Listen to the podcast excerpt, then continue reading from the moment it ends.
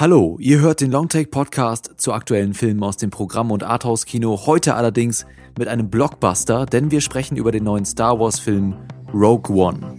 Zusammen mit Gast Sascha Brittner. Viel Spaß.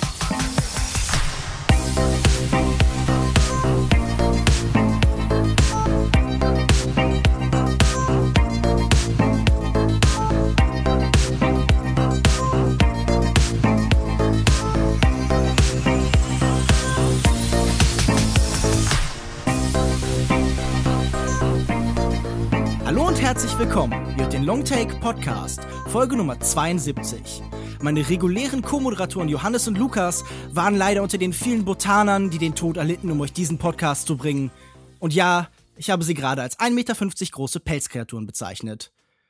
Auch unser heutiger Gast fand dasselbe schreckliche Schicksal, aber dank moderner Computertechnologie haben wir kurzerhand eine CGI-Version von ihm erstellt, mit kalten, toten Augen. Sie gehören unserem Korrespondenten für Geek-Angelegenheiten, Sascha Brittner, Lordkanzler der Website pewpewpew.de und eine der Stimmen des geheimen Rebellensenders Wowcast, eine Sendung über Popkultur. Sascha, herzlich willkommen zum nunmehr dritten Mal bei Longtake. Ja, ja, vielen herzlichen Dank für diese immer äh, äh, ausufernden äh, Einführungen hier. Ich bin ja richtig jetzt wieder äh, voll der Freude, ja. Ich werde ja jetzt fast schon Familienmitglied des Podcasts. Ja, so schnell hat man mich hier wieder eingeladen.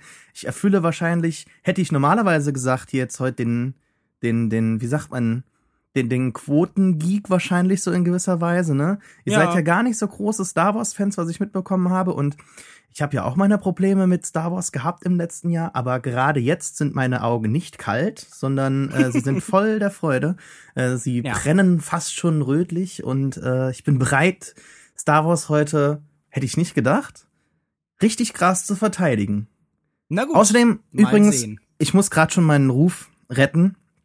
Oder einfach mal schon mal zu sagen, es war der falsche Film, ne? Also die Botaner haben die Pläne des zweiten Todessterns gestohlen. Das ist so einer der ganz größten Fehler, die es so ein bisschen so gab. Also die, die hat, den hat man ganz oft gehört, diesen Witz. Und da dachte ich mir jedes Mal, den hat man so oft im letzten Jahr gehört. Irgendwie müsste das doch an jemanden, der jetzt auf Film, Twitter und so unterwegs ist, nicht vorbeigegangen sein. Aber anscheinend, tja, Ja. Schon das erste, was mich gänzlich von jeglicher Meinung zu Star Wars disqualifiziert. Ich hoffe, du kannst meine Meinung dann nachher trotzdem ertragen. Eine neue iTunes-Rezension haben wir dieser Woche nicht, auch keine neue Mail. Aber solltet ihr mir nach dieser Episode Hassbriefe schreiben wollen, dann steht dafür feedback at longtake.de zur Verfügung, genau wie die Kommentarspalte auf longtake.de und unsere Facebook-Seite facebook.de slash longtakepodcast. Kommen wir jetzt also zu unserer Besprechung von Rogue One, A Star Wars Story. Hier ist der Trailer, den ihr eigentlich schon längst alle kennt. Name fürs Protokoll. Jin Erso. Fälschung imperialer Dokumente. Besitz gestohlener Güter, schwere Körperverletzung und Widerstand gegen die Verhaftung. Auf dich allein gestellt, seitdem du 15 warst. Rücksichtslos, aggressiv und undiszipliniert. Das ist doch eine Rebellion, oder? Ich rebelliere.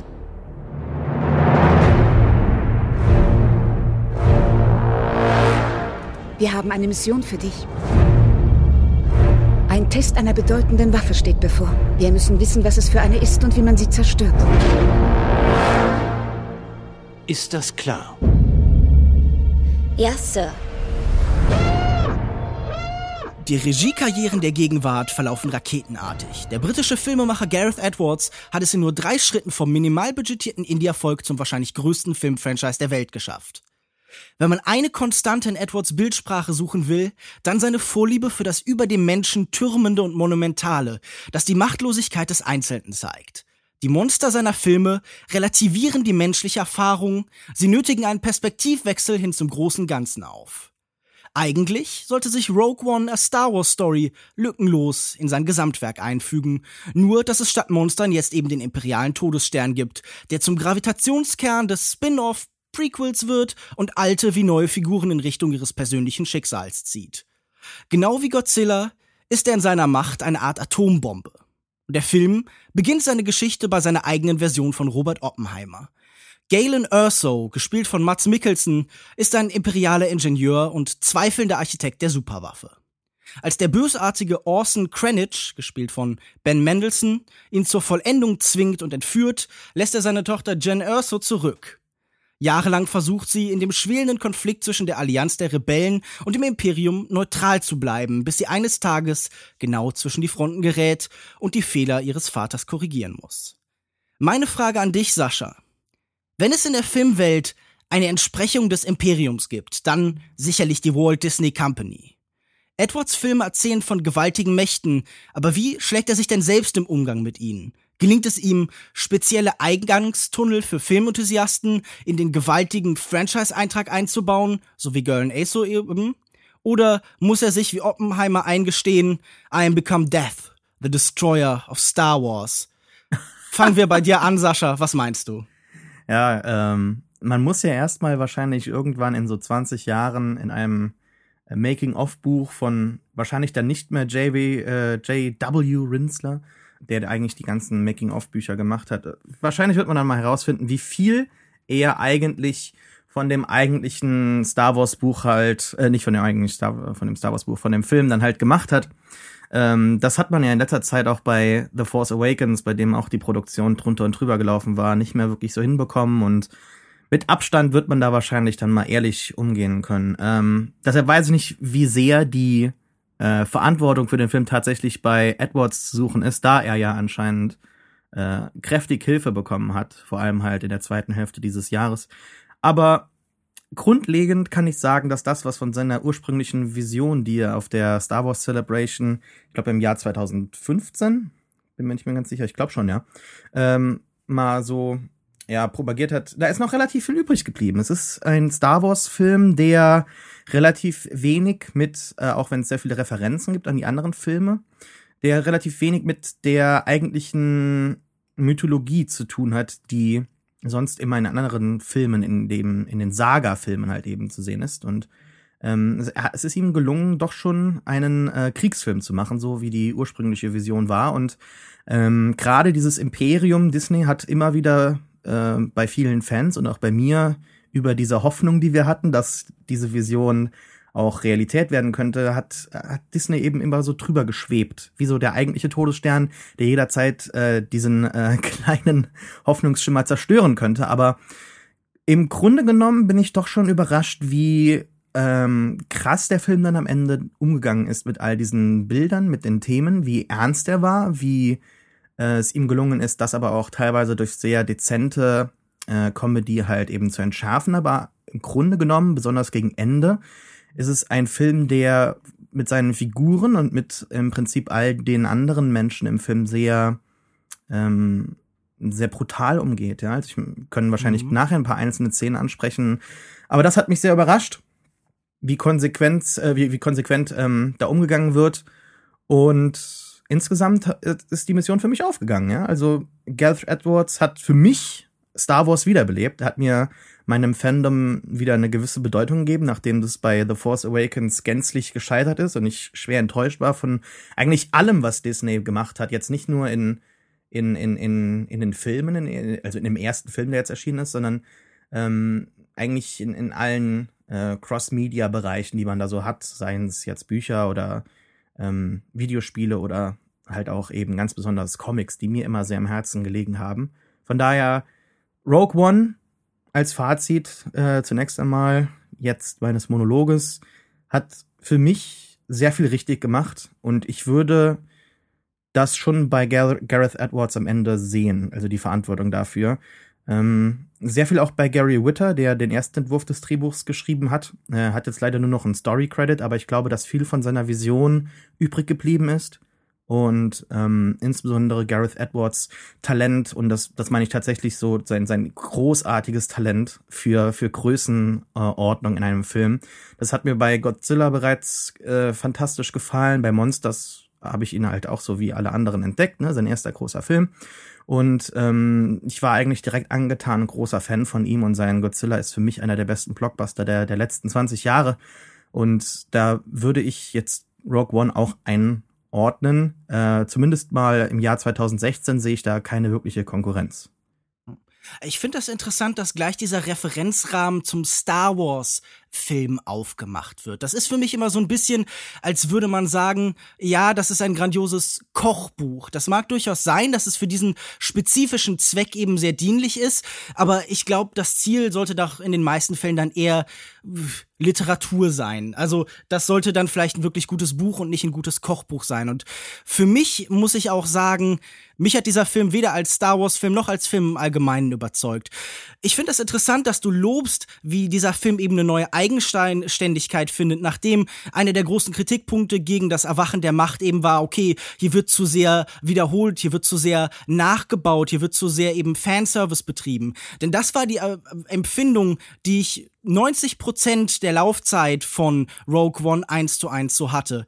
Wir haben hier eine Story, die letztendlich die Verfilmung eines äh, kleinen Momentes in diesen anderen Film ist. Eine Art Prequel. Er hängt parasitär an der späteren Geschichte. Dadurch wissen wir natürlich auch schon eins zu eins, was passiert. Wir wissen nur nicht genau, wie es passiert. Das ist erstmal noch nicht schlimm, denn Filme, ja, da ist immer eher wichtiger, wie es passiert, als was genau passiert. Nur mich ärgert im Großen und Ganzen sehr, wie dieser Film die bekannte Star Wars Bildsprache nicht erweitert, sondern einfach wiederholt. Also von den Endschlachten, die genauso gut eben aus einem anderen Star Wars Film zusammengestellt sein könnten, eigentlich nur eine Art Montage bekannter Kämpfe, bekannter Situationen, bis hin zu den alten Figuren, die wirklich aufdringlich durch diese Filme laufen, so die Entsprechung der Stan Lee Cameo aus den Marvel Filmen. Also wir müssen wahrscheinlich hier ähm, nicht groß vor Spoiler warnen, denn jeder, der diesen Film äh, diesen Podcast hört, wird den Film schon gesehen haben. Wir haben Darth Vader, wir haben Lea, wir haben den Grand Moff Tarkin, die alle hier permanent durch das Bild laufen, nur eben um so ein Gefühl von Nostalgie, von Heimlichkeit, von Vertrautheit eben zu erzeugen. Und mhm. alles, was hier eben gelobt worden ist, dass hier angeblich so ein Kriegsfilm entsteht, das kann ich überhaupt nicht nachvollziehen. Denn dafür fehlen diesem Film tatsächlich in weiten Fällen die Dimensionen. Wenn es groß wird, dann sieht es aus wie eben in den Marvel-Filmen, dann sieht das eben aus vielleicht auch wie ein Transformers-Film, halt wie modernes Blockbuster-Kino. Und hier entsteht nie eine Eigenständigkeit, weder eben von der Bildsprache des modernen Blockbusters noch von der Bildsprache und den Geschichten von Star Wars.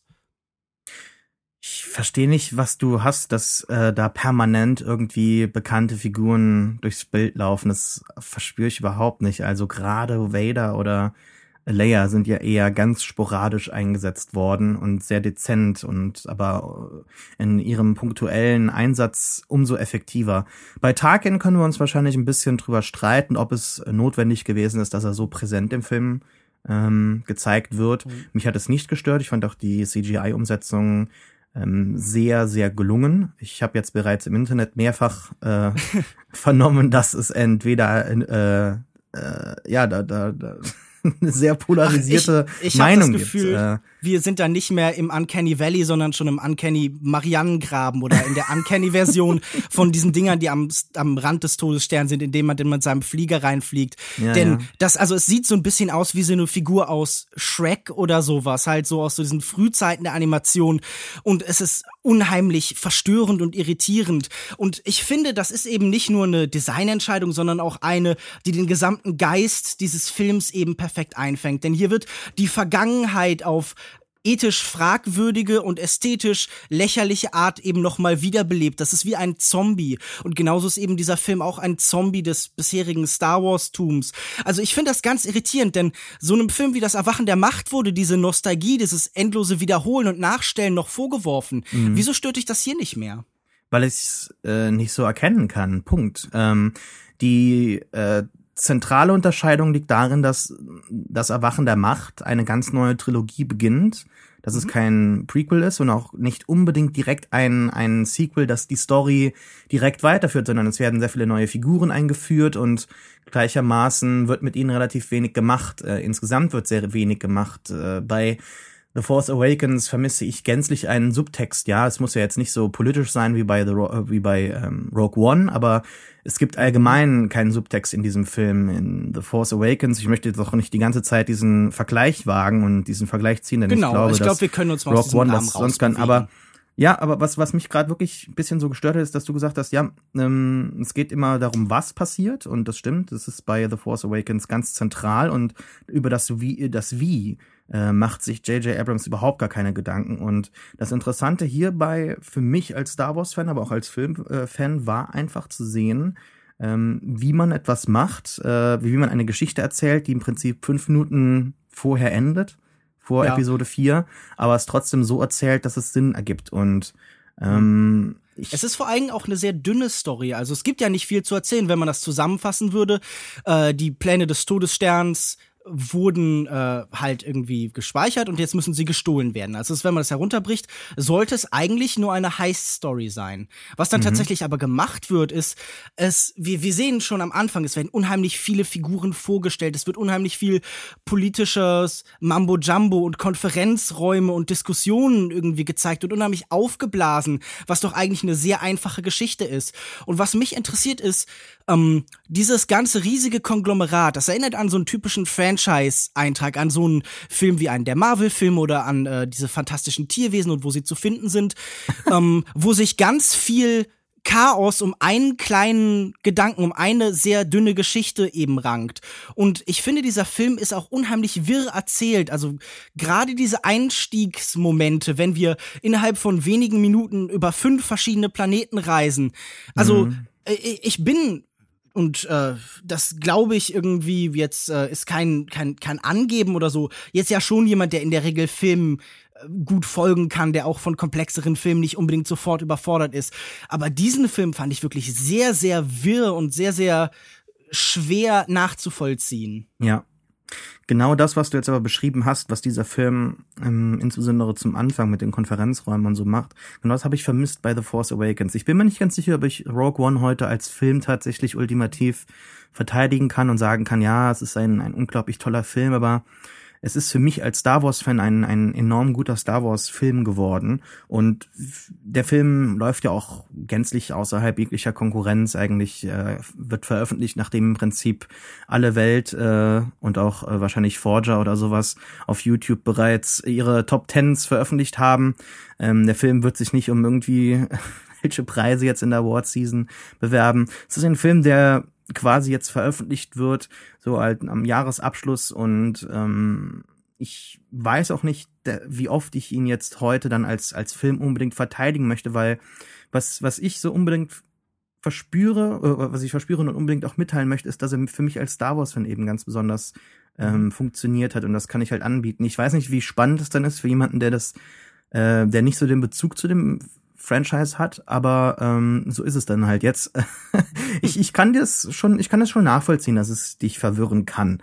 Ähm, und ähm, ich fand es jetzt nicht leicht zu folgen. Ähm, man hat ja relativ viel anders gemacht zu Beginn. Man lässt im Prinzip den, den Scroll am Anfang weg. Es gibt keinen Text. Man möchte auch hier so quasi direkt innerhalb dieses äh, Universums, dieses Story-Universums in einer weit, weit entfernten Galaxie einsteigen. Äh, man steigt man möchte so zumindest Knall. behaupten, dass man so einen gewissen Abstand zu den Originalfilmen hat, dass es hier eine andere Art von Geschichte ist. Ich habe, wenn ich ehrlich bin, das Gefühl, gerade dieses Weglassen des Crawls und so das ja tatsächlich auch im Vorhinein schon angekündigt worden ist, ist mhm. fast sowas wie eine Nebelkerze, ein Ablenkungsmanöver, das auch gerade ähm, Kritikern wie mir, die jetzt vielleicht so eine gewisse Skepsis haben, dass wir hier noch einmal Nostalgie aufgekocht haben, dass man denen direkt erklärt, nein, hier ist ein Umbruch. Und ich habe das Gefühl, ähm, das ist einer dieser Mittel, mit denen so ein Konzern wie Disney und eben auch die Filmemacher schon so ein bisschen den Diskurs um den Film vorgeben, indem sie so bestimmte Neuheiten oder vermeintliche Neuheiten vorausschicken. So Sachen wie der Crawl ist weggelassen worden. Das erinnert mich an so ähm, an so Sachen wie das Videospielfirmen im Vorhinein irgendwie ihre tollen neuen Features anpreisen, die dann doch wieder dasselbe Spiel letztendlich bilden. Das ist eine gute, ist ein guter Gedanke. Ähm, ich kann hier aber nur von mir weisen, weil ich es halt eben ultimativ nicht verspürt habe. Dass Disney wahrscheinlich die Berichterstattung, insbesondere in der Kooperation mit vielen amerikanischen Blogs, ähm, so gestalten möchte, wahrscheinlich auch erfolgreich so gestaltet hat, ähm, kann ich vielleicht gar nicht abstreiten. Aber ultimativ ist es auch für mich ein anderer Film. Ähm, wenn man jetzt mal absieht von dem, was passiert, sondern ähm, sich eher darauf konzentriert, wie es passiert, kann ich halt eben diese angesprochenen, ähm, insbesondere, äh, insbesondere äh, in der Ästhetik, ähm, diese Vergleiche, die kann ich nicht nachvollziehen. Also mit, mit, mit, äh, was du jetzt angebracht hast, die, die großen Blockbuster der letzten Jahre oder die Franchises wie Transformers mhm. oder sonst was. Ähm, und auch, dass Lass die Leute mir dir kurz ein Be Beispiel nennen. Es gibt so einen Moment, da werden große Teile einer Planetenoberfläche oder einer Stadt nach ja. oben gesaugt. Also wir sehen da diese typischen zerstörten Städte des modernen Blockbuster-Kinos. Und wenn man mhm. sich erinnert an so einen Film wie der erste Superman-Film, äh, Man of Steel, da gab es exakt dieselbe Maschine, dieselbe Konstruktion, die alles so nach oben zu saugen scheint und wo so ein, so ein merkwürdiges Equilibrium entsteht von sich auftürmenden Schuttteilen. Also nur so um ein Beispiel zu nennen, wo es ästhetische, an, ästhetische Anlehnung an Bekanntes gibt. Mhm. Und wo siehst du jetzt im Prinzip den direkten Vergleich zu Rogue One? Wenn der Todesstern einen Planeten zerstört oder ähm ja, genau, wir, okay, wir, wir befinden uns auf Jeddah. Es haben erste kleine Straßengefechte mit äh, imperialen Truppen stattgefunden und äh, letztendlich sehen wir die Macht des Todessterns wirken. Und wir sehen, wie sich dann eben die, wie nicht einfach gesprengt wird oder so, wie wir das normalerweise vom Todesstern kennen, sondern wir sehen, wie sich Sachen so merkwürdig nach oben türmen und die, Splitter halt eben so in so Kaskaden in diese Welt orientieren. Mhm. Und das meinte ich damit. Ja, hm, ich weiß nicht, dass ich, ob der Vergleich dann nicht zu gewollt weit ist, hergeholt ist und auch ein bisschen zu gewollt ist. Ähm, ich kann ja verstehen, dass man sich daran stört, dass es in letzter Zeit immer wieder um Portale geht in Filmen oder an mhm. irgendwelchen oder dass schon wieder Energie Städte zerstört werden. In an ja an an irgendwelchen blauen Energiestrahlen oder sowas, ne, die irgendwie mhm. in die Luft hochgehen. Aber vielleicht übers Finale später mehr. Ich wollte noch mal ganz kurz ans Ende zurückgehen. Ich, ich wie gesagt, ich, ich kann es nicht so nachvollziehen. Für mich hat sich das alles relativ neu angefühlt. Jetzt nicht nur unbedingt ähm, jetzt was was das Blockbuster-Genre angeht, wenn man es als mhm. Genre bezeichnen möchte, sondern einfach ähm, als, als Star Wars-Film.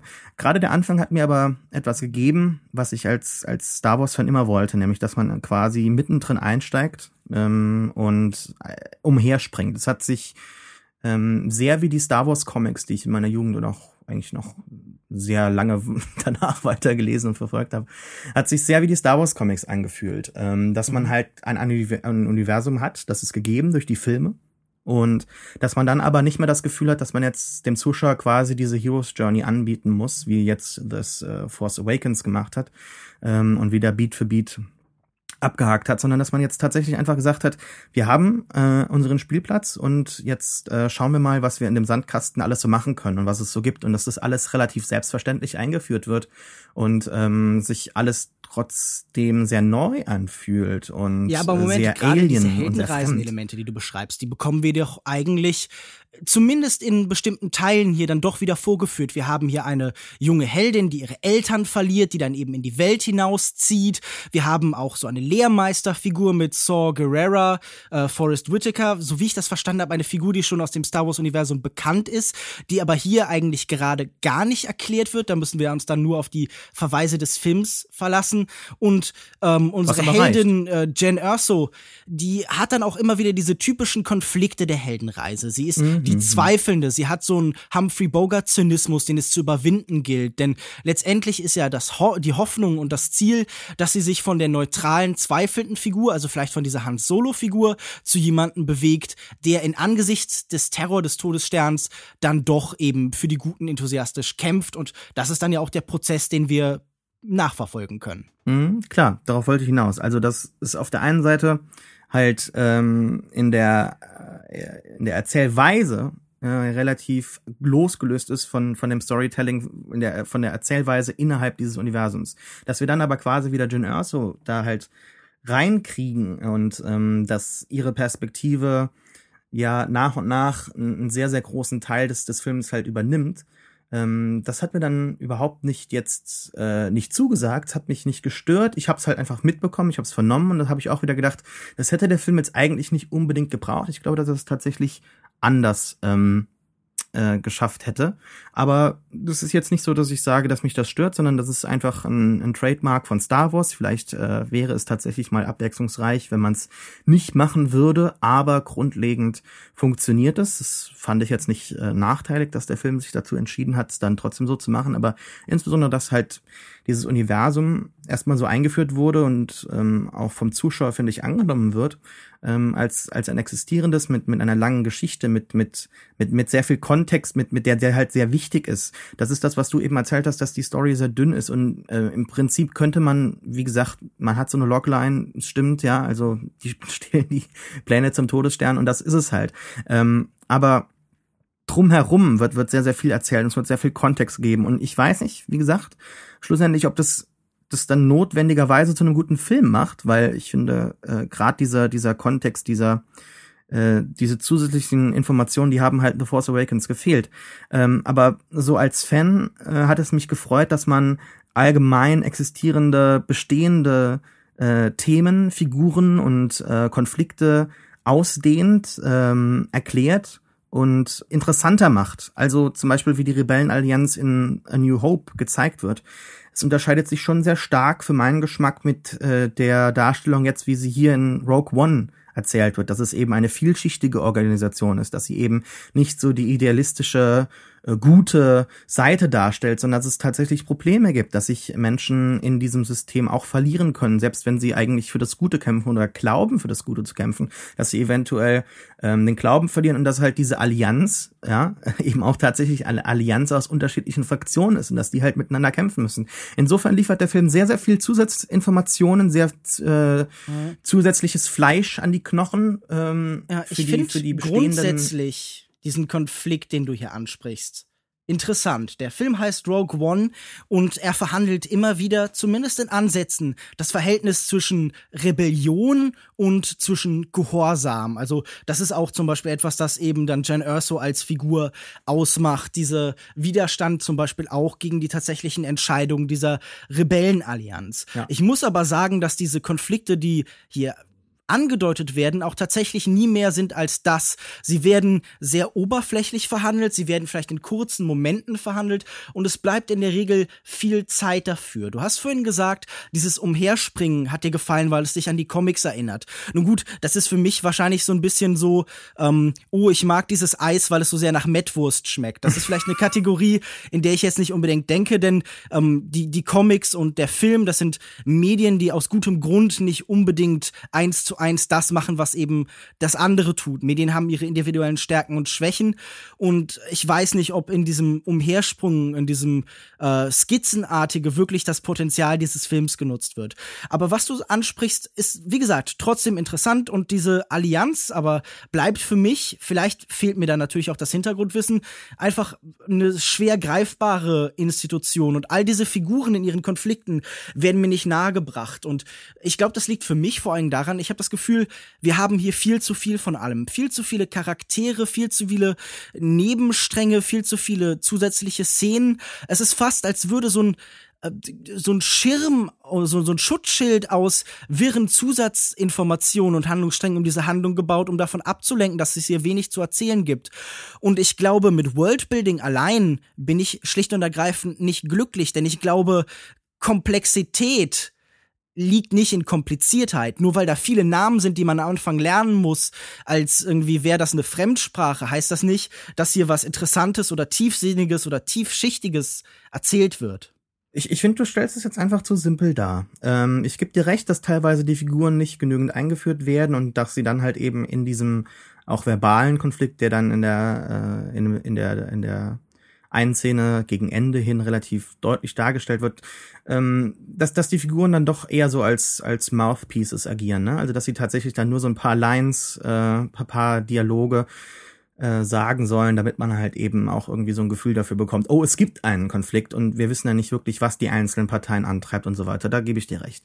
Ähm, grundlegend aber finde ich, dass im Film gerade zu Beginn relativ viel doch gemacht wird, um ähm, den eigentlichen äh, Zwiespalt hier dann doch schon relativ realistisch auf die Leinwand zu bringen. Ja, wir haben Saw Gerrera, der wird jetzt nicht unbedingt adäquat wahrscheinlich eingeführt. Ähm, ja. Ich weiß auch Könntest nicht, du mir kurz erklären, was das genau für eine Figur ist? Also ja, ich kann aus diesem Film nur zwei Sachen schließen. Er ist irgendwie ein Extremist, der am Rande der rebellischen Allianz steht, der irgendwie durch seine Methoden oder seine Ideen nicht ganz in dieses Gefüge zu passen scheint und er hat eine gemeinsame Vergangenheit mit Jin Erso, also er ist so eine Art Lehrmeister für sie. Darüber hinaus hat er irgendwie ein Sauerstoffgerät und ich habe keine Ahnung wieso.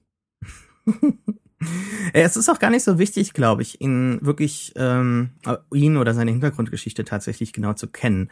Ähm, für mich fügt er sehr viel zu dem äh, Subtext bei, der hier im Film sehr deutlich ist und, und sehr äh, interessant ist. Den müssten wir auch gleich mal besprechen. Erzähl doch mal, was ist denn für dich der, ah, okay, oder mach erst Saw ja, ganz kurz, Saw ist eine Figur aus den Clone Wars oder The Clone Wars, ich bin mir nicht ganz sicher, aber ich muss ganz kurz gucken. Die Animationsserie, die gerade unter Jugendlichen immer noch sehr, sehr beliebt ist und wahrscheinlich eines der erfolgreichsten Star Wars äh, aktuell. Sehe ich das richtig? Also, das ist ja wirklich ein großer Erfolg. Äh, das weiß ich gar nicht. Ich habe Clone Wars nie so wirklich verfolgt. Also das ist die animierte Serie, die ich glaube 2008 begann und auch vor einigen Jahren bereits jetzt endete. Es gab fünf Staffeln davon. Ich habe das nie wirklich verfolgt, auch weil ich damals den ersten Film im Kino sah. Der wurde ja damals, also die ersten drei Episoden wurden zu einem Film zusammengeschnitten. Und da bin ich eingeschlafen. Da habe ich wirklich gemerkt, oh, ähm, vielleicht werde ich jetzt zu alt dafür oder so. Aber es lag dann, glaube ich, einfach nur an der Qualität des Films, weil bei Rogue One war ich hellwach. Nee, ähm, Saw Gerrera ist halt eine, eine Figur, die jetzt in den Film so relativ klug eingeführt wird. Man, man schafft es einfach, dieses Cross-Media-Storytelling sehr gut jetzt äh, einzuführen. Ähm, ich finde, dass man es nicht, man, man, muss nicht wissen, wer er ist. Ähm, er ist auch ein, ein Widerstandskämpfer aus den Clone Wars in der Serie. Da ist er in einigen Episoden zu sehen. Das ist eine relativ äh, interessante, wichtige Figur für eine gewisse Zeit lang. Und ähm, das war's dann aber auch. Er ist hier im Film auch nicht wirklich äh, wesentlich wichtiger, da gebe ich dir recht.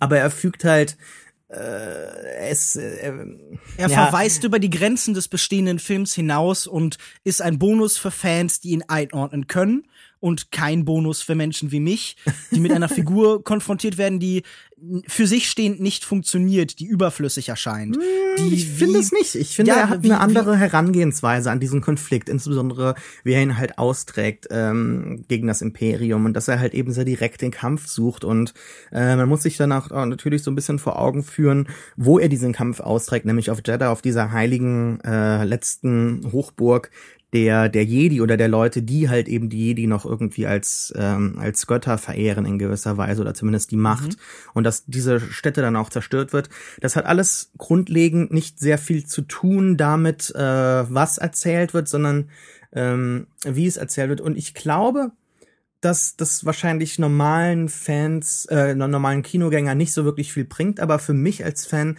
ähm, ist es ein sehr wichtiger Aspekt des Worldbuildings und ähm, ob das am Ende reicht, ich habe ja gesagt, dass wir hier unterscheiden müssen, ähm, was macht einen guten Star Wars-Film aus und was macht äh, notwendigerweise einen guten Film aus? Und ist das nicht das eine und dasselbe?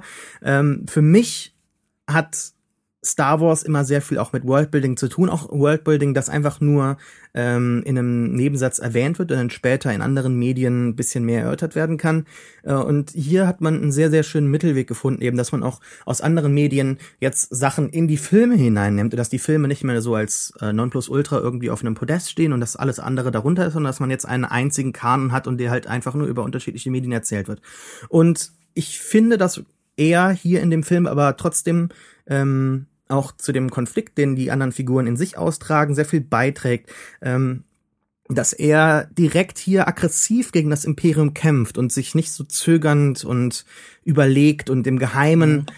Aber man muss doch sagen, dass das Zögerliche, das eben in dieser Allianz vielleicht angelegt sein mag, durch die Geschwindigkeit, durch den Aufbau des Films, durch dieses Drehbuchs nicht spürbar wird, denn die Geschichte prescht unerbittlich voran. Es gibt keine Momente der Ruhe, des Entspannens, sondern dieser Konflikt äh, scheint sagenhaft schnell voranzugehen zwischen der Umfrage, zwischen dieser äh, Abstimmung, in der die Entscheidung anzugreifen und diese Todessternpläne äh, in seine Gewalt, in die Gewalt zu bringen, wo das abgelehnt worden und dem, dem Moment, wo Jin Erso mit ihrem Trupp losfliegt und dann letztendlich auch diesen Szenen, wenn dann die gesamte Allianz dann sich doch entschließt, in diesen Kampf einzugreifen, liegt ja nicht wirklich genug Zeit, um irgendwie ein Gefühl zu haben, dass eine Ohnmächtigkeit besteht oder eine, eine fehlende Handlungsinitiative? Äh, oder hast du empfunden, dass hier dieses Zögerliche spürbar war in der Form des Films? Denn da reden wir ja wieder vom Wie wird es dann eben gezeigt. ja, ich ähm, musste ich erstmal korrigieren. Am Ende kämpfen ja nicht alle dann tatsächlich, äh, sondern nur einige Fraktionen wieder. Aber ja, ich, ich gebe dir wahrscheinlich recht. Es liegt alles ein bisschen daran, dass äh, der Film dann tatsächlich so einen Tag vor dem äh, eigentlichen Beginn von Episode 4 spielt und dass man sich da nicht sehr viel Zeit gelassen hat. Wahrscheinlich wäre das eine Idee gewesen, dass man das vielleicht ein bisschen langsam erzählt, dass dann auch die Beziehungen ein bisschen mehr Zeit haben, da ähm, einfach äh, ja Früchte zu tragen. Da hat man ja anscheinend auch sehr viel Zeit bei den Reshoots nochmal drauf verwendet. Ähm, es hieß dann, ja, die Story wird nicht viel anders und wir, wir drehen eigentlich auch nicht viel Neues. Es handelt sich hauptsächlich um Gespräche auf auf Raumfrachtern und ähm, gerade an. ja, aber darf ich noch mal sagen, dass ich hier auch Gareth Edwards Form schrecklich finde, denn es wurde ja immer wieder gesagt, es handelt sich hier um einen düstereren Film. Und für mich scheint das vor allen Dingen in der Beleuchtung äh, stattzufinden, denn wenn er Gespräche in Innenräumen darstellt, dann hat er einfach irgendwie drei bis vier Scheinwerfer vergessen. Ist das seine Vorstellung von düsteren Filminszenieren, dass man einfach nicht richtig sehen kann, wer da gerade redet? Oder dass man halt die Leute so ewig in Schatten hüllt, um ihre irgendwie inneren Konflikte so visuell hervorzuheben? Das ist doch ein einfach etwas simples Mittel. Nö, ich habe das eigentlich als als sehr äh, schönen Kniff empfunden. Also sowohl wenn sich die äh, Rebellenallianz trifft, im Geheimen, eben in dunklen Räumen. Mhm. Ähm, ja, oder das wenn ist man auch budgetsparend, wenn man das in dunklen Räumen macht. Ja, du hast ja zum Glück den ganzen äh, dritten Akt in einem wunderschönen Paradies mit, mit Palmen und sehr viel Sonne. Von daher, äh, ich hoffe, dass das irgendwie für dich kompensierend war. Nee, mir hat es sehr gut gefallen. Auch, dass man Spione in so düsteren Back-Alleys irgendwie so trifft, ja, in, in äh, dass man ähm, ja, du hast auch einen ganzen Wüstenplaneten, wo die Sonne strahlt die ganze Zeit. Also ich, ich kann es nicht so wirklich nachvollziehen. Vielleicht kann ich dich aber auch äh, glücklich machen. In, insofern, vielleicht hätte Tarkins CGI noch schlimmer ausgesehen, wenn es nicht so in Schatten gehüllt äh, gewesen wäre. Was mir aber sehr gut gefallen das hat. Das kann ich mir nicht vorstellen, dass das noch schlimmer geht. ist auch das, das Spiel mit den Schatten. Also insbesondere der Shot, wo Darth Vader zum ersten Mal herauskommt und äh, man seinen Schatten quasi äh, ganz groß an die Wand geworfen sieht. Er steht da ganz groß mit seinem Schatten über Krennic und das ist ja auch ähm, in gewisser Weise äh, nett. Also es sieht nicht, nicht nur nett aus, sondern es sagt halt viel zu der Struktur innerhalb des, des äh, Imperiums aus, aber auch so ein bisschen für die zukünftigen Filme, die halt kommen. Ne? Also dass das Vader hier bereits nur so in gewisser Weise angeteased wird und erst dann am Ende äh, aktiv wird. Allgemein hat mir seine Rolle sehr, sehr gut gefallen. Also er ist nicht nicht äh, zu viel in diesem Film drin, ja, also weil auch du eben so angesprochen hast, dass der Film sich sehr darauf verlässt, äh, Nostalgie in uns irgendwie zu kreieren und uns irgendwie heimig zu fühlen oder so, ne? Also es ist äh, heimig oder heimelig, ich weiß es gar nicht. heimelig ist gut. Ich finde an Darth Vader besonders toll, dass er von Arnold Schwarzenegger aus den 80ern gespielt wird, denn er hat diesen unheimlich cheesigen Spruch, wo er sagt, also ich sag's jetzt mal in Arnold Schwarzenegger Sprache, don't choke on your ambition wo ich auch dachte, das ist wie so ein One-Liner aus so einem Actionfilm. Ja, aber die waren ja auch vor, die waren ja auch in der vorher in der, in der alten Trilogie drin. Also das ist typisch Vader. Also ähm, das hat für mich vollkommen reingepasst.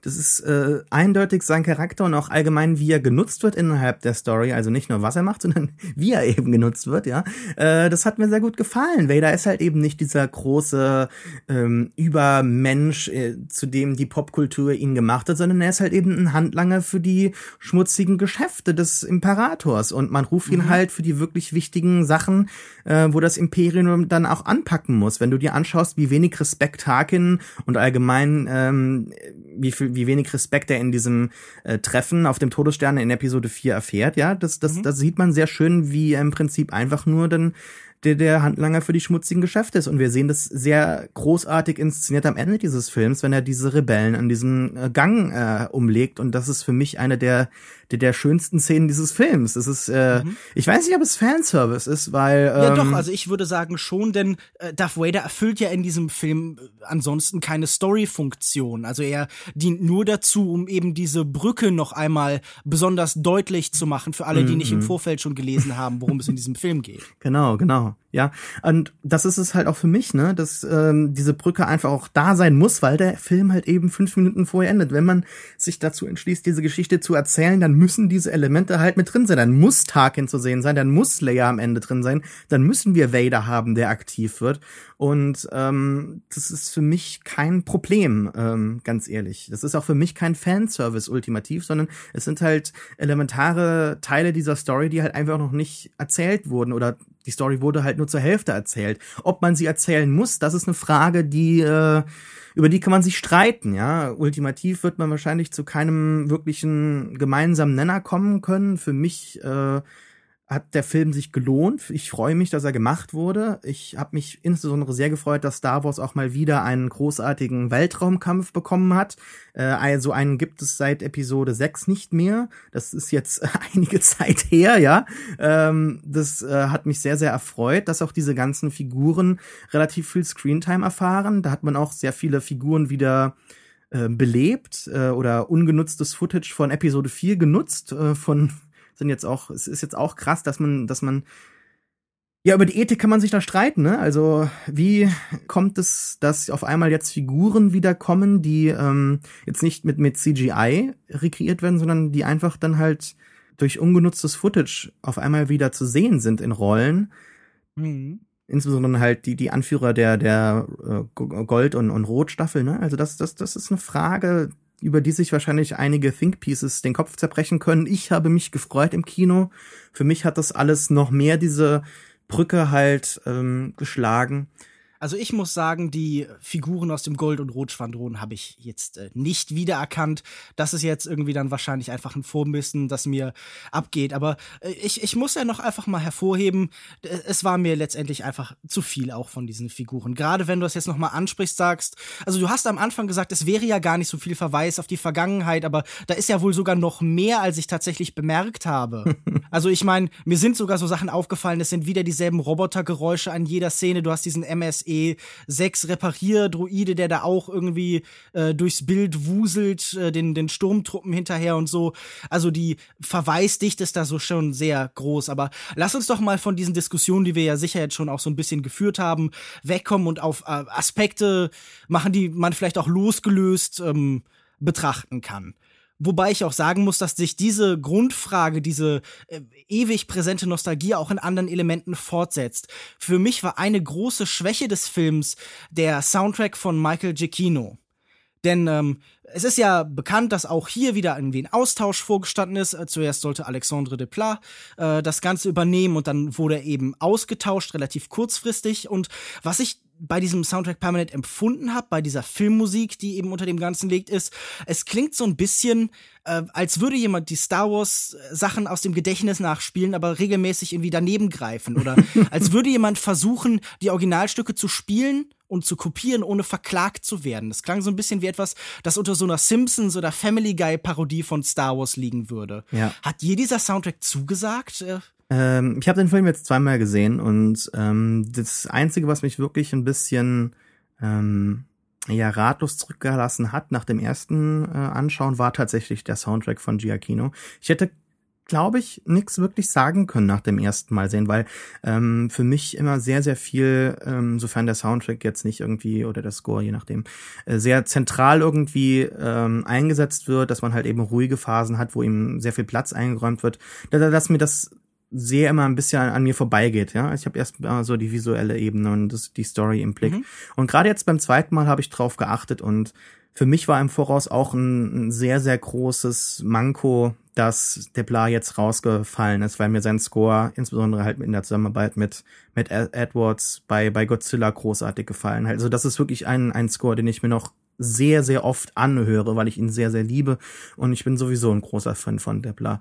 Ähm, und das hat für mich tatsächlich äh, nicht funktioniert, nicht so wirklich. Ähm, beim zweiten Mal ein bisschen besser. Ich habe den Score auch jetzt auf Spotify mehrfach gehört und mich irgendwie durch die einzelnen Tracks durchgesucht. Ähm, Giacchino hat übrigens seine seine äh, Puns rausgelassen, seine seine Wortwitze ne, bei den Songtiteln. Ich weiß nicht, ob er dazu gezwungen Ein tragischer wurde. Verlust. Aber ja, enorm, ja. Nee, ähm, schlusslegend finde ich, dass äh, die Filmmusik ein ganz zentraler Aspekt gewesen wäre, der den Film noch deutlich äh, eigenständiger gemacht hätte.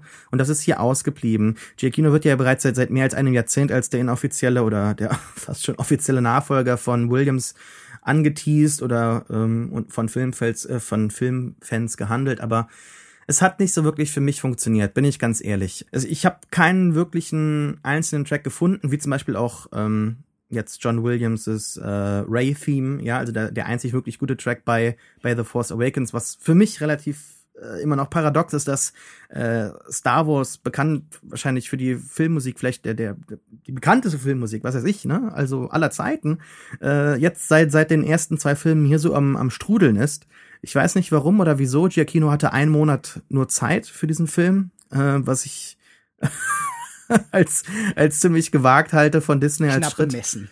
Ich, ich, ich verstehe immer noch nicht, was zu dieser Entscheidung geführt hat. Ich würde sehr, sehr gerne wissen, wie allgemein der Film empfunden wurde von Disney, da ja an, angeblich nach diesem ersten Screening ähm, sehr krasse Entscheidungen gefällt wurden und Edwards, je nachdem, wie man glaubt, auch teilweise aus der, aus dem, aus der eigentlichen äh, finalen Entscheidung jetzt halt rausgehalten wurde, dass er sehr, sehr viel mitgedreht hat und erstmal nicht wirklich jetzt, ähm, er hat sich nicht beso- besonders bei den Kämpfen halt an Storyboards gehalten, laut Gerüchten, sondern sehr viel Material gedreht und ähm, es sollte halt tatsächlich so diesen dokumentarischen Stil eines, eines, äh, eines Kriegsfilms irgendwie so einfangen, ne? Und sehr, sehr viel Handheld und, äh, und, und so weiter. All das hätte wahrscheinlich von, von einem Score, den, den Deplat geschrieben hätte, es, es hätte sehr viel gehabt davon. Es hätte sehr gut gelebt zusammen.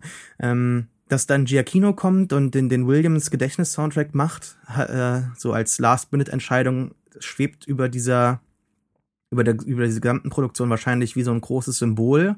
Ähm, es ist in gewisser Weise wie die Pläne von Disney zu diesem Film. Ähm, es hat für mich nicht funktioniert, ne, bin ich ganz ehrlich. Ähm, vielleicht gefällt's mir demnächst, vielleicht gefällt's mir sonst mal. Ich bin ein großer Fan von Giacchino. Ich mag seinen, seinen Score zu Jurassic World. Ich bin jahrelanger Fan von Lost gewesen, ja, also ähm, Mal sehen, ob da das Stockholm-Syndrom irgendwann zuschlägt, wenn man lang genug fest dran glaubt. Er hat mir beim zweiten Mal auch drauf. wirklich besser gefallen, bin ich ganz ehrlich. Ja, wenn man wirklich ich- drauf, ich nee, sag wirklich, wirklich, wenn man drauf achtet, wenn man drauf achtet, äh, sind da doch schon sehr schöne Momente, insbesondere dann halt gegen Ende, wenn dann der Todesstern zum zweiten Mal kommt und so weiter, wenn ihm mehr Raum gelassen wird, wenn es nicht so viele Explosionen gibt, wenn der Film nicht so hektisch erzählt wird, sondern das ähm, kann dann schon funktionieren. Ich weiß nicht, ob es ultimativ an ihm liegt, weil ich glaube, dass er doch schon imstande zu Besserem ist, aber ähm, allgemein wäre es tatsächlich zu äh, interessant mal zu schauen, was da alles so im Hintergrund abgelaufen ist und so weiter, was dann ultimativ die kreative Entscheidung war, was der der Wunsch war bezüglich der ähm, Menschen, die die kreativen Entscheidungen treffen. Du hast gerade schon so ein bisschen äh, die Kameraarbeit angesprochen. Wir Ja. haben hier die Cinematography von Greg Fraser und ähm, äh, was auffällig ist für mich tatsächlich war, wie angesprochen schon, dass viele Sequenzen sehr stark in Dunkelheit gehalten sind, aber dass gerade auch der Anfang mit so einer sehr gedämpften Farbpalette arbeiten. Also das ist ein Film, der in seiner Bildsprache zuerst auch so was Erdendes evozieren will und sich dann eben im Laufe des Films immer mehr halt so diesen üppigeren Bildern und den üppigeren Farben öffnet, um dann letztlich zu kulminieren in diesen Strandszenen. Wir sehen da dieses, ja, in, in der Bildsprache ist das so eine Mischung aus Zweiter Weltkrieg, Pazifikkrieg vielleicht. Äh, daher kennen wir solche Schlachten, aber die Palmen erinnern natürlich auch so ein bisschen an Vietnam. Und du hast jetzt gesprochen von ähm, Handkameraarbeit, von theoretisch einem dokumentarischen Ansatz, also ähm, in wie auch immer er sich dann halt eben letztendlich äußert. Und ich muss sagen, ich habe hier visuell sehr wenig davon mitbekommen. Also ich hatte nicht das Gefühl, dass äh, Greg Fraser ähm, und vor allem dann natürlich eben auch Gareth Edwards, der ja die Shot-Entscheidung dann letztendlich weitestgehend trifft, hier ein besonders gutes Gefühl eben für diese Schlachten gefunden haben, sondern für mich war es in der Art, wie es erzählt hat, eben ja vertraut. Es erinnerte mich an, an andere Star Wars-Filme. Also es gab bestimmte Sachen im Schnitt, die mir aufgefallen sind. Es gibt keine Wischblenden mehr und diese ganzen etwas kitschigen Elemente, die dann eben bei George Lucas sich noch sehr, sehr lange gehalten haben, die eben an so alte Serials gemahnt haben. Aber letztendlich war es doch dann einfach in der Regie auch was eben diese Kampfsequenzen angeht, was diese Schlachten angeht, sehr unspektakulär und sehr vertraut. Gab es für dich Momente, in denen du das Gefühl hattest, hier wurde auf interessante Weise mit der Kamera gearbeitet? Oder ist das etwas, das man in äh, Star Wars-Filmen einfach nicht erwarten sollte? äh, nee, das sollte man auf jeden Fall in Star Wars Filmen erwarten und ich finde auch, dass der Film äh, sehr, sehr schöne Shots gefunden hat und besonders in der Bildsprache sehr erfolgreich war. Das war auch, was Gareth Edwards äh, anscheinend den Job gekriegt, äh, am Ende halt ge gegeben hat, also wie er den Job halt ergattert hat im, im Pitching. Er hat nämlich Bilder genommen aus dem Pacific Theater, also aus dem Zweiten Weltkrieg, und hat dort Star Wars Helme reingefotoshoppt, weil er hat in Interviews gesagt, dass das so die letzte Ästhetik war, die sich George Lucas nicht für Star Wars und die alte Trilogie halt äh, unter den Nagel gerissen hat. Ich finde, dass das sehr erfolgreich war. Ähm, insbesondere, wenn man dann halt so sieht, wie dieser U-Wing, dieser Truppentransporter eben ähm, äh, ja von oben herab mit einem Maschinengewehr quasi hinunterschießt wie die Soldaten durch den Dschungel gehen und tatsächlich, dann sind es auch Soldaten, nicht irgendwie sonst äh, mhm. unsere Helden, sondern es sind tatsächlich ganz ja. normale es Leute. Es sind nicht mehr die Akira Kurosawa Samurai-Figuren, die man sonst so kennt. Mit Ausnahme vielleicht von Donnie Jens, äh, Chirut Imwe, der ähm, ja zum einen da ist, um eben den äh, chinesischen Markt zufriedenzustellen, mhm. aber zum anderen eben natürlich auch, um so einen Kontrast als, als Kämpfer eben zu bieten. Mhm. Ja, mir hat das sehr gut gefallen, auch wie, wie mh, dezent man halt vorgeht, ähm, wie die ja, Soldaten versuchen halt zunächst mal nicht entdeckt zu werden. Ähm, was, was Gareth Edwards für mich erreicht hat, ist ein, ein, ein, ein, ein Gefühl der Größe äh, darzustellen, wie der Todesstern über, über Jeddah schwebt. Ja, also das, das sind mhm. sehr, sehr schöne Shots. So, so ein bisschen Oder, wie der über Endor schwebt, während sie am Anfang sich leise noch an diese äh, Station heranarbeiten und so. Also nur als, als Frage. Ja, nee, ich, ich finde, dass es da Unterschiede gibt. Da müssten wir uns vielleicht den Film mal gemeinsam anschauen, dann zeige ich schon. Dann kannst du auf mir den, auf den Stopp, zeigen. Auf den Stoppknopf und sag, hier, guck hier, äh, Lukas da, das ist neu ja. und so weiter. Äh, so, übrigens, so stelle ich mir ungefähr die Hölle vor, glaube ich. nämlich äh, mit einem Star Wars Nerd in einem Zimmer eingesperrt zu sein und er klickt mir in, in Szenen dann die Details und die und die Unterschiede. Na, ich, ich meine, das, das Angebot muss ich noch drüber nachdenken, ob ich das bei Gelegenheit annehme. Aber auf jeden Fall, diese Inszenierung der Kämpfe finde ich, hat in einigen Momenten interessante Ansätze. Also ich mag, wie Donnie Yen da eingeführt wird, der ja auch tatsächlich ein äh, talentierter Kampfkünstler ist. Was ich da schade finde, ist da wieder ja, die, der westliche Stil dazwischen greift und tatsächlich viel zu oft auf den Schlag bei ihm geschnitten wird. Und dass wir so selten tatsächlich auch bei solchen Kämpfern die, die tatsächlich ausgeführte Choreografie sehen. Also wir sehen gelegentlich, wie er herumwirbelt, aber gerade in der Interaktion mit anderen wird da nicht das volle Potenzial ausgeschöpft. Das war etwas enttäuschend für, für mich kann ich vielleicht in gewisser Weise so nachvollziehen, aber dann wiederum ist es ist, ist einfach so durch das Universum gegeben, dass es keinen mehr wirklich gibt. Der ist halt einfach ein Überbleibsel aus einer äh, Zeit, die jetzt nicht mehr existiert. Er ist ja ein, ein anscheinend machtsensitiver Kämpfer, der aber nicht mhm. mehr. Das wird diesen, so offen gelassen. Diesen, also, ja, diesen, das scheint diesen mir auch so eine gewisse halt beabsichtigte Ambivalenz zu sein, ob das ja, ja. eine Art Jedi ist oder ja, es ist einfach ein machtsensitiver Mensch. Er, er scheint ja in gewisser Weise die Macht zu nutz, äh, nutzen zu können und ähm, er wird halt einfach äh, nicht mehr ja zu einem Jedi trainiert, weil ja es gibt keine Jedi mehr oder ja. nicht mehr zumindest in ähm, ja in der früheren Struktur. Insbesondere auch die Szene auf dem Marktplatz auf Jeddah hat mir hat mir sehr gut gefallen. Da hat man sich ähm, dieser ganzen, also ich, gerade weil du auch am Anfang so auf das Disney-Imperium äh, gepocht hast und, und wie krass im Prinzip hier das äh, Imperium dargestellt wird, wie explizit man alles äh, minutiös halt zeigt. Ja, hier haben wir jetzt den nächsten Test und, und hier wird die Satellitenschlüssel eingeführt und so weiter und so weiter und so fort, ja. Mir hat die Szene sehr, sehr gut gefallen auf diesem Marktplatz, wo ähm, tatsächlich die Guten äh, eben die in gewisser Weise, wenn man so will, die Terroristen sind. Die äh, Szene hat mich sehr an, an, an Bagdad oder also, also an den Irak allgemein erinnert, ähm, in den Nullerjahren, wenn halt eben irgendwie ein Panzer durch, durch irgendwelche Städte in Fallujah fährt oder sowas, äh, nicht durch Städte, durch Straßen und es dann eben so ein, so ein Hinter, so, so ein Gorilla-Angriff gibt. Ne? Also äh, das, das hat mir sehr, sehr gut gefallen, da ist auch der, der politische Subtext sehr ins Zentrum gerückt worden. Ähm, allgemein geht es darum tatsächlich, inwiefern man sich mit einem Imperium oder, oder mit, mit Faschisten auseinandersetzen muss, in, inwieweit man sich überhaupt eine, eine politische Meinung leisten kann, soll oder muss. All das ist in dem Film da und da zögern die Figuren, da hadern sie, inwiefern äh, oder was jetzt die angemessene äh, Antwort ist. Eben, dass die Rebellen dann so schnell angreifen müssen und dass man sich dann zu entscheidet, was dich ja so gestört hat, dass man auf einmal dann sagt, ja gut, dann äh, machen wir jetzt doch alles. Das ist ja im Prinzip einfach nur durch diese krasse Machtdemonstration des Imperiums gegeben, dass man halt plötzlich sagt, wir haben jetzt keine andere Meinung, äh, keine, keine andere Wahl mehr, wir können uns keine Meinung mehr leisten, wir müssen jetzt mhm. angreifen, wir müssen jetzt aktiv werden, wir müssen jetzt handeln. Und ähm, da kann man sehr, sehr viel für äh, die Vergangenheit draus ziehen, aber auch ja sehr aktuelle ähm, äh, Einheiten, Unterrichtseinheiten irgendwie so rausziehen. Ich finde das interessant. Also hier wird natürlich das Imperium dargestellt und der erste Vergleich oder die Entsprechung, die wir in der Wirklichkeit haben, ist natürlich die USA. Das ja. ist das Imperium unserer Gegenwart, das Rom unserer Gegenwart. Nur, was ich mich da frage, wenn du auf diesen Subtext pochst, ist dieses Imperium da nicht ein dankbarer Kontrast für das bestehende Wirkliche, dass man nämlich eben auf das Fiktive verweisen kann und sagen kann, es könnte so viel schlimmer sein, so viel extremer sein. Wir, die USA, sind eben noch nicht das Imperium, das es zu bekämpfen gilt, sondern wir sind eine ambivalente Kraft, die Gutes und vielleicht manchmal auch Schlechtes schafft, während hier eben der radikale Zustand, der eben den Widerstand herausfordert, dargestellt wird, der eben den wirklichen rebellischen Kampf eben herausfordert herausfordert. Ich finde nämlich, wie hier mit Krieg umgegangen wird und mit Konflikten, ist natürlich interessant für die politische Gegenwart der USA.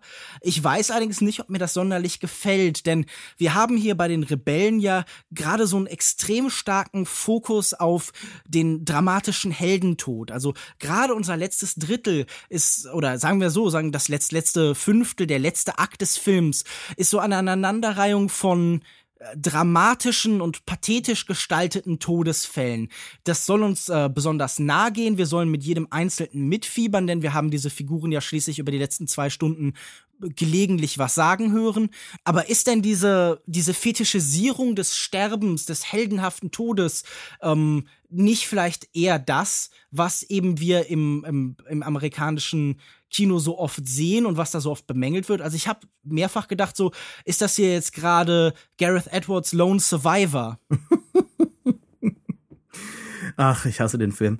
Nee, überhaupt nicht. Ich finde, das ist nämlich äh, sehr gut äh, im, im Kontrast gegeben mit den Toden der anderen Figuren. Natürlich haben wir die einzelnen Figuren, die nicht immer einen pathetischen Tod sterben. Also ich finde zum Beispiel gerade Jins und, und äh, Cassians am e äh, Ende eigentlich sehr stimmig. Ähm, es gibt ja, auch keinen Kuss Pathos oder so weiter. Ist ja, doch hier definitiv. Natürlich, da, also. natürlich. Aber dann fehlt der gänzlich bei anderen Szenen, wenn die normalen Soldaten sterben, wenn wenn Budi Rook, also Riz Ahmeds äh, Figur, ja, äh, wenn wenn er sich dann dazu entscheidet, okay, ich muss jetzt einfach loslaufen, weil wir keine Zeit mehr haben, und ein anderer Soldat halt eben sich entscheidet, ihm halt ähm, äh, Deckung zu geben und dann direkt erschossen wird. Wir, wir sehen, wie andere Soldaten erschossen werden, ihre äh, Freunde dann kurz nach ihnen greifen, aber gar keine Zeit haben zum Trauern. Wir sehen, wie am Ende Darth Vader die ganzen Soldaten abschlachtet, einen nach dem anderen und man quasi ja, die, die Pläne von einer Hand in die andere weiterreicht, dann sieht man, wie halt die Rebellion tatsächlich funktioniert, ne? dass halt jeder nur ein kleines äh, Puzzlestück ist, äh, mhm. ein, ein, also ein Teil des Ganzen. Und es gibt natürlich wichtigere Puzzlestücke, klar, die einen größeren Platz einnehmen und den, finde ich, sollte man dann auch in ihrem Tod mehr Platz einräumen, weil man sie halt auch eben in gewisser Weise äh, für eine gewisse Zeit halt begleitet hat. Das ist halt ein ein Konsens im amerikanischen Blockbuster-Kino und das hat mich jetzt auch überhaupt nicht gestört. Ich fand es überhaupt sehr stimmig, dass die Figuren gestorben sind. Sie haben sich für ihre Sache so ähm, geopfert und das finde ich auch sehr richtig. Ich weiß nur nicht, ob du, wie eben angesprochen, Disney tatsächlich für eine einzelne Lesart tatsächlich hier missioniert, aber ich finde, dass ähm, der Film allgemein, das schafft Disney auch zum, zum Denken anregt. Also ähm, wer sind jetzt tatsächlich die Rebellen und ähm, wenn sich die Leute tatsächlich halt eben gegen uns wehren, sind es immer nur Terroristen. Ja? Also wie, empf wie, wie empfinden wir diese Leute? Äh, müssen wir im Prinzip nicht ähm, wesentlich nuancierter an diesen ganzen Konflikt herangehen, äh, erzählen wir auch in unseren Erzählungen und in unseren Medien die Geschichten nicht immer viel zu einfach, nicht komplex genug.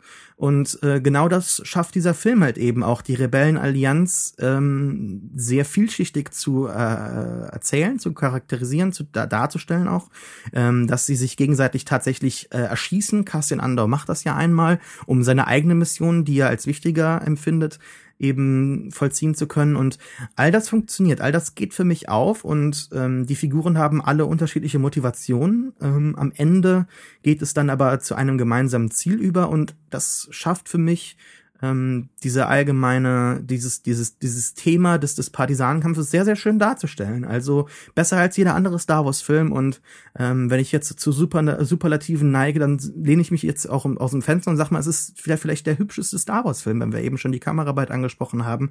Es ist der Star Wars-Film, der für mich der diesen Kampf, diesen, diesen galaktischen Bürgerkrieg am, am besten darstellt. Wesentlich besser als all die anderen ähm, Filme, auch äh, der ganz große Endkampf in, in Return of the Jedi äh, kommt nicht an diese Qualität heran. Und noch eine Sache, bevor ich sie vergesse und wir diesen Podcast beenden, was, was mir sehr besonders gefallen hat, ist, wie man jetzt in letzter Zeit so diese NASA-Ästhetik übernimmt, wo die Kameras an die einzelnen ähm, Flügel oder hier an die an die an die X-Flügler dran geschnallt wird. Das hat J.J. Abrams bereits gemacht, aber nicht so lange und nicht so intensiv und mit nicht so einem tollen Effekt wie jetzt Gareth Edwards, der ähm, sehr sehr viel Zeit einräumt und auch ähm, sich sehr der Ästhetik von von Zweitem Weltkriegs-Footage bedient, wie einzelne äh, abgeschossene Flieger auf den Boden ähm, äh, rasen und dann halt zerschellen und man, man sie am, die Rauchschwaden am Hintergrund sieht und auch äh, gerade beim Sound hat mir das sehr gut gefallen, dass man dann, wie du eben sagst, diese ganzen natürlichen Star Wars äh, Sounds hat, wie die Droiden, wie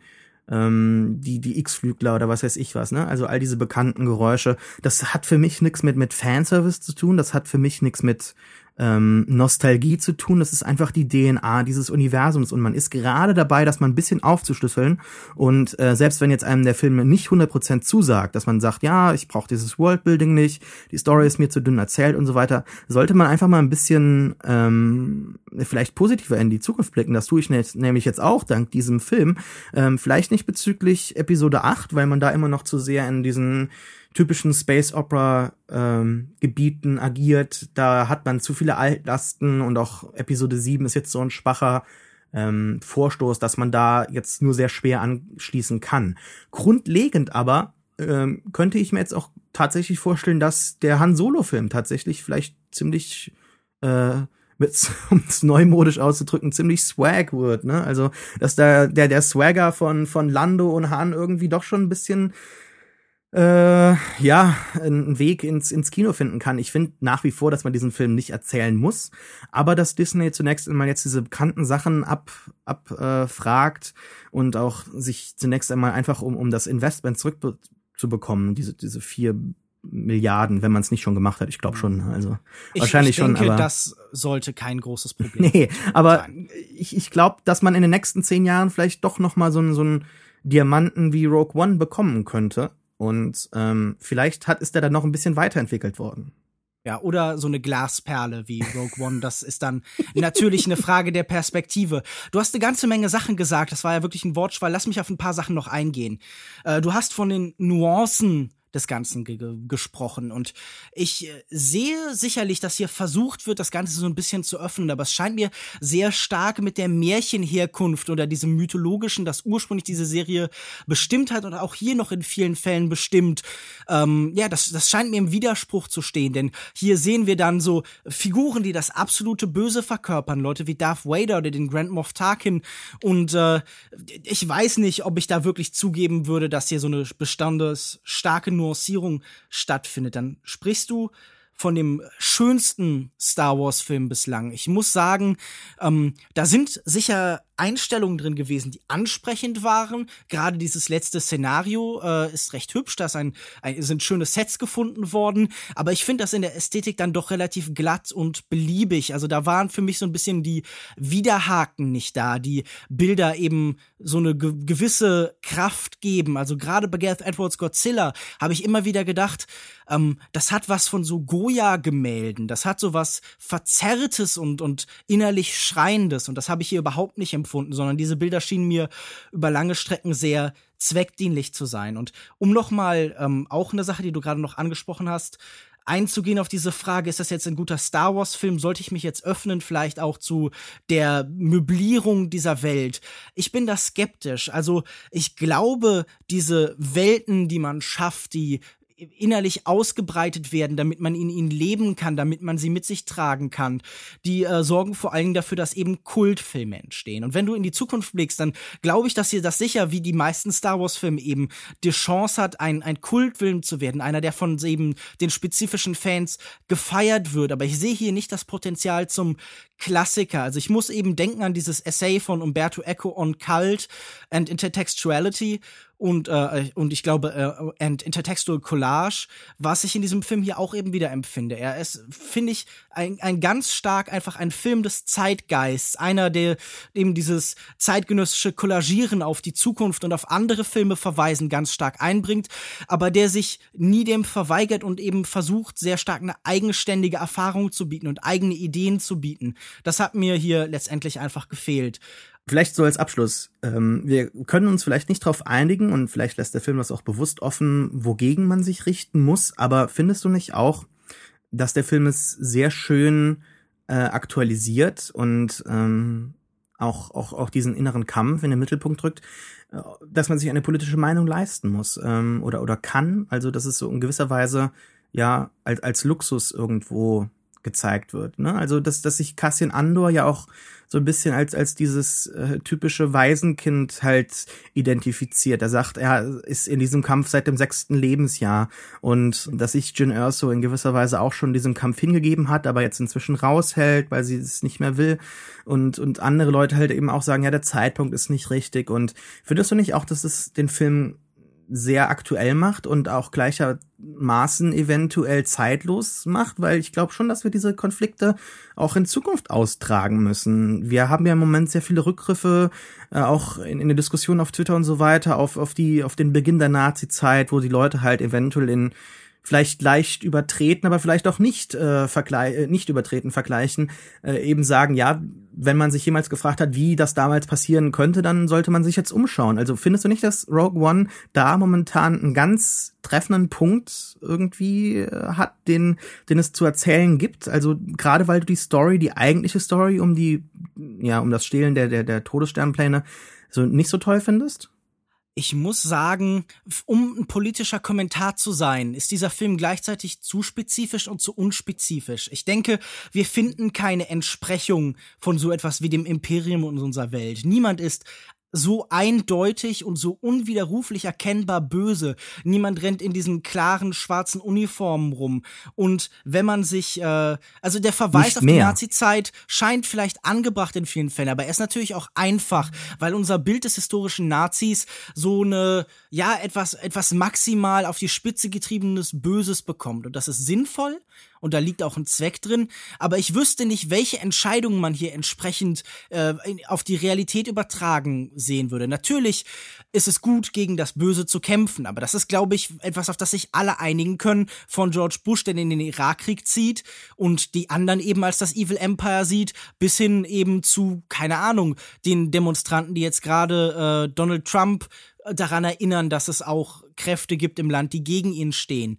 Ich glaube, der Film erlaubt sich nicht die Nuancen, erlaubt sich nicht die konkreten Themenfelder und Themenkomplexe, um wirklich eine politische Qualität zu bekommen, sondern das läuft natürlich halt auf dieser märchenhaften Dimension auf und das ist sicherlich sinnvoll und das ist, macht den Film auf keinen Fall schlechter und gegen das Imperium kämpfen finde ich im Großen und Ganzen gut. Nur äh, die Entsprechung in der Wirklichkeit zu finden, scheint mir schwer und der Film bleibt deshalb zu vage damit. Also du findest nicht, dass Woody Rook zum Beispiel eine sehr schöne Analogie zu Edward Snowden ist? Äh, du sprichst die äh, Figur von Riz Ahmed an. D das kann ich nicht sagen, denn wir erfahren nichts über ihn. Wir wissen nur, er ist ein Überläufer, dann zieht er den Kampf, dann stirbt er. Er hat keine Eigenschaften, wie all diese Figuren hier keine Eigenschaften haben. Darüber haben wir vielleicht noch gar nicht gesprochen. Diese Figuren sind alle so furchtbar leer, sie sind keine Menschen, sie sind einfach nur Funktionen. Und wenn man das Politische betrachtet, dann äh, geht es darin immer auch um den Menschen, der auch Individuum ist, der eben in diesem Spannungsverhältnis zwischen dem Politischen und eben dem Individuellen ist. Und das sehe ich bei diesen Figuren hier nur angedeutet. Denn, also, wenn du mir jetzt jemanden wie Jane, Jane Erso erklären müsstest, was könntest du mir über diesen Menschen sagen? Wahrscheinlich nahezu nichts außer ihrer Funktion und was sie tut. Wir haben hier Menschen ohne Innenleben und äh, das macht es für mich so schwer, sie als politische Akteure zu begreifen. Ja, Jin Erso ist eine Figur, die ähm, in gewisser Weise eine große Schuld verspürt, ähm, also ihre, bezüglich ihres Vaters. Äh, sie ähm, ich könnte jetzt weitermachen, also soll ich es machen, aber das ist halt, ich, ich finde, dass man jetzt bei nicht über Jin Erso da jetzt im Prinzip mehr suchen könnte. Buddy Rook äh, erfahren wir jetzt nicht sehr, sehr viel, aber halt einfach genug. Er hat äh, jetzt nicht direkt jemanden getötet anscheinend, dabei war ein Imperialer. Er hat äh, unter Galen ähm, Erso gearbeitet und ist mit dafür verantwortlich, wenn auch nicht im Design, aber zumindest für irgendwelche Transporte oder sonst wie, dass halt eben der Laden läuft und ist halt ultimativ dafür verantwortlich. Das wird auch im Film direkt adressiert, was jetzt mit, mit Jedi passiert ist, dass er halt sagt, ja, es ist jetzt zu spät und dass er jetzt eben in gewisser Weise eine Schuld erfüllen muss und dass er am Ende halt tatsächlich einfach dann auch die Nachricht durchbekommt und ähm, das ist jetzt alles, was er macht und nicht wer er ist, klar, aber äh, ich finde, dass es äh, schon genug gibt. Wir erkennen quasi in, in Sherrod Imwe jemanden, der eigentlich zu, zu wesentlichem Größerem bestimmt war, aufgrund seiner Veranlagung, äh, aufgrund seiner Nähe zu der Macht, aber eben aufgrund dieser Welt nicht zu, zu mehr, ähm, ja, sich, sich formen kann. Alleine äh, sieht man da ja auch, wird aus einem nicht der Jedi, sondern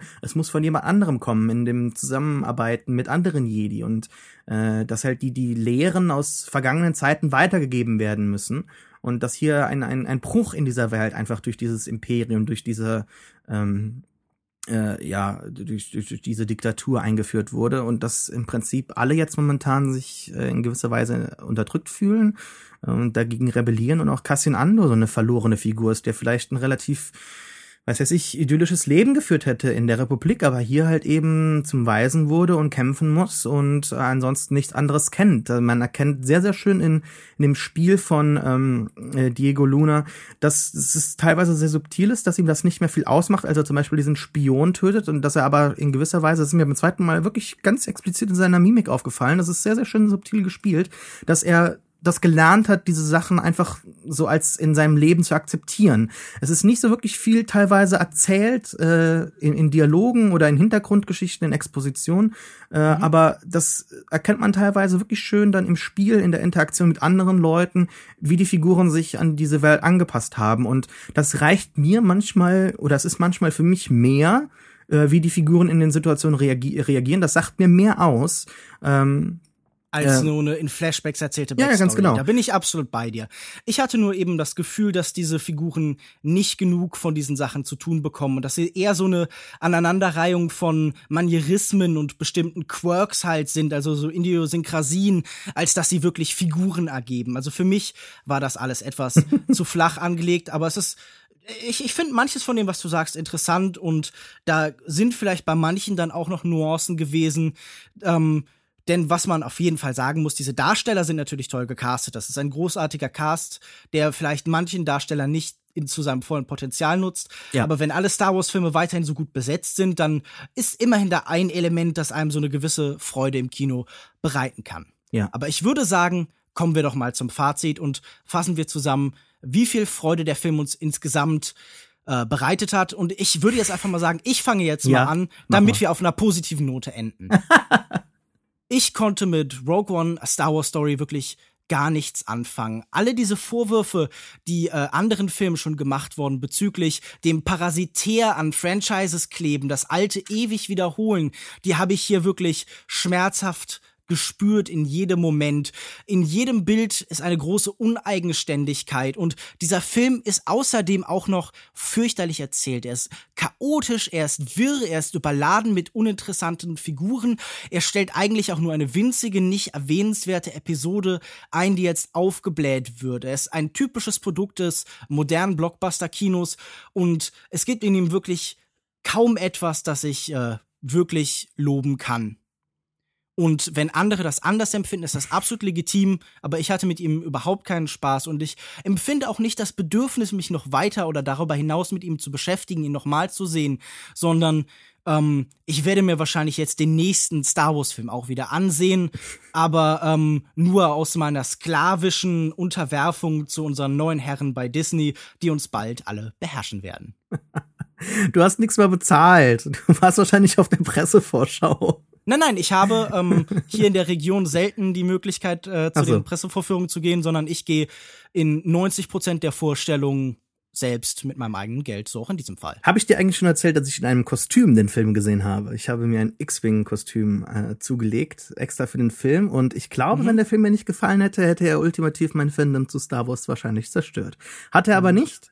Ähm, es ist schade, dass der Film dir nicht gefallen hat. Vielleicht solltest du dir den nochmal anschauen in äh, ein paar Jahren, wenn das Trump-Imperium uns dann alle zu Sklaven gemacht hat und du dir den Film tatsächlich als Sklave anschauen musst, damit die amerikanische Filmwirtschaft äh, boomt. Aber ja, nee, mir hat er sehr, sehr gut gefallen. Ich habe ja ein paar Mal eingeräumt, dass er schon so gewisse Schwächen hat.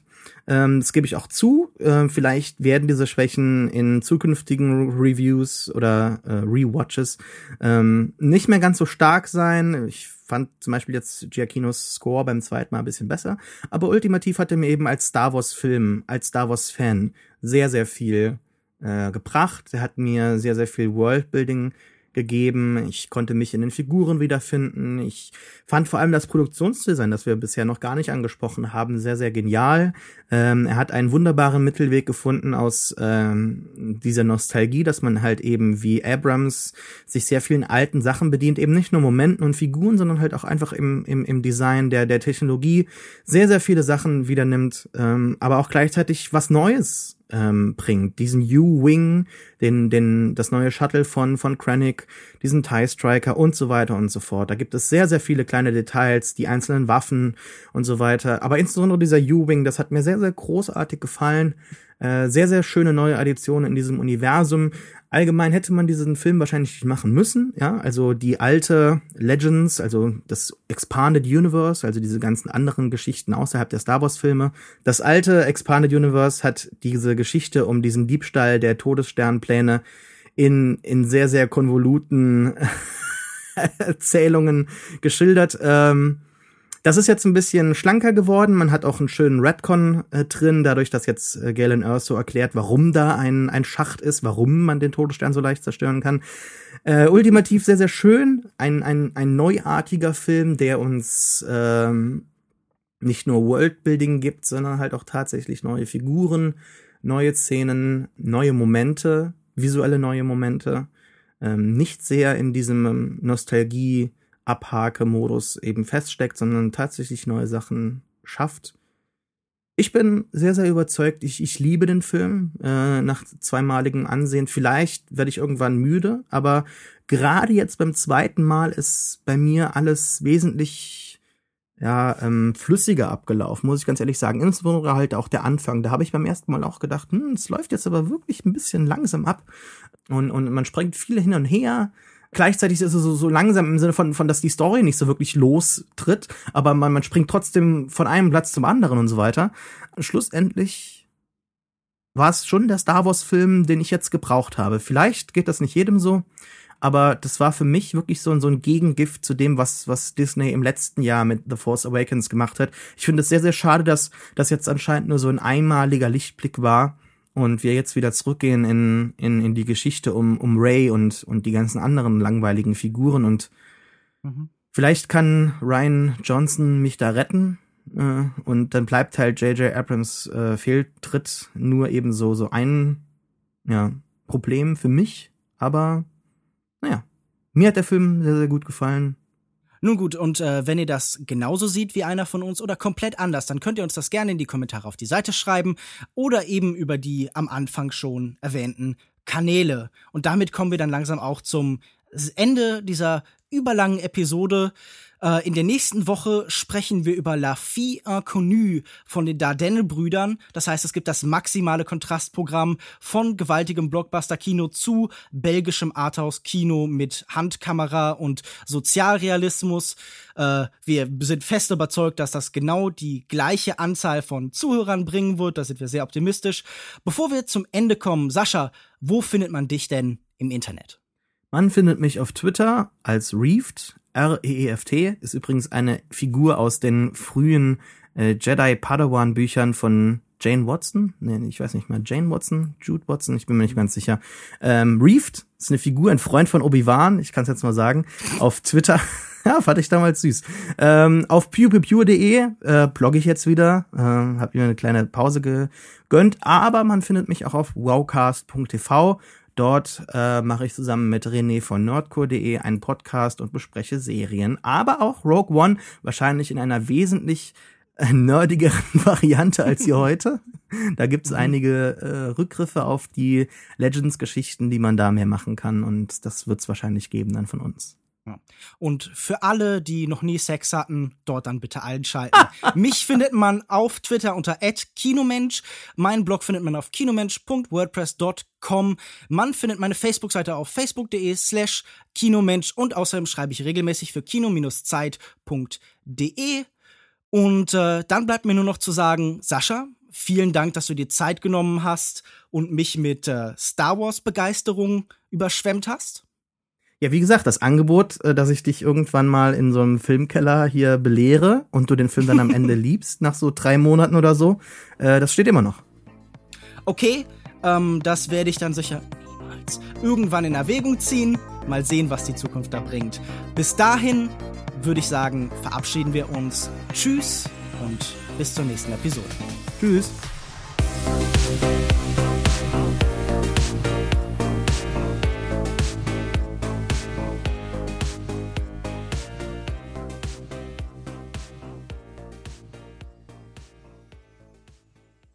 Okay, nimmt auf. Wir können, wir können viel falsch machen. Joko schneidet das nachher. Hallo Joko. Das, äh, genau, ich wollte auch sagen, hallo Zukunfts-Joko. Ich hoffe, du hast uns nicht zu sehr nachher. Weißt du, wie Joko den Film gefunden hat? So, Joko hat, äh, Joko hat mir gerade noch erzählt, also ich habe gerade wir mussten mit noch eine Bonusfolge aufnehmen für diesen Spätfilm-Adventskalender und er hat gesagt, er fand den Folgen sehr langweilig und ist mehrfach fast eingeschlafen.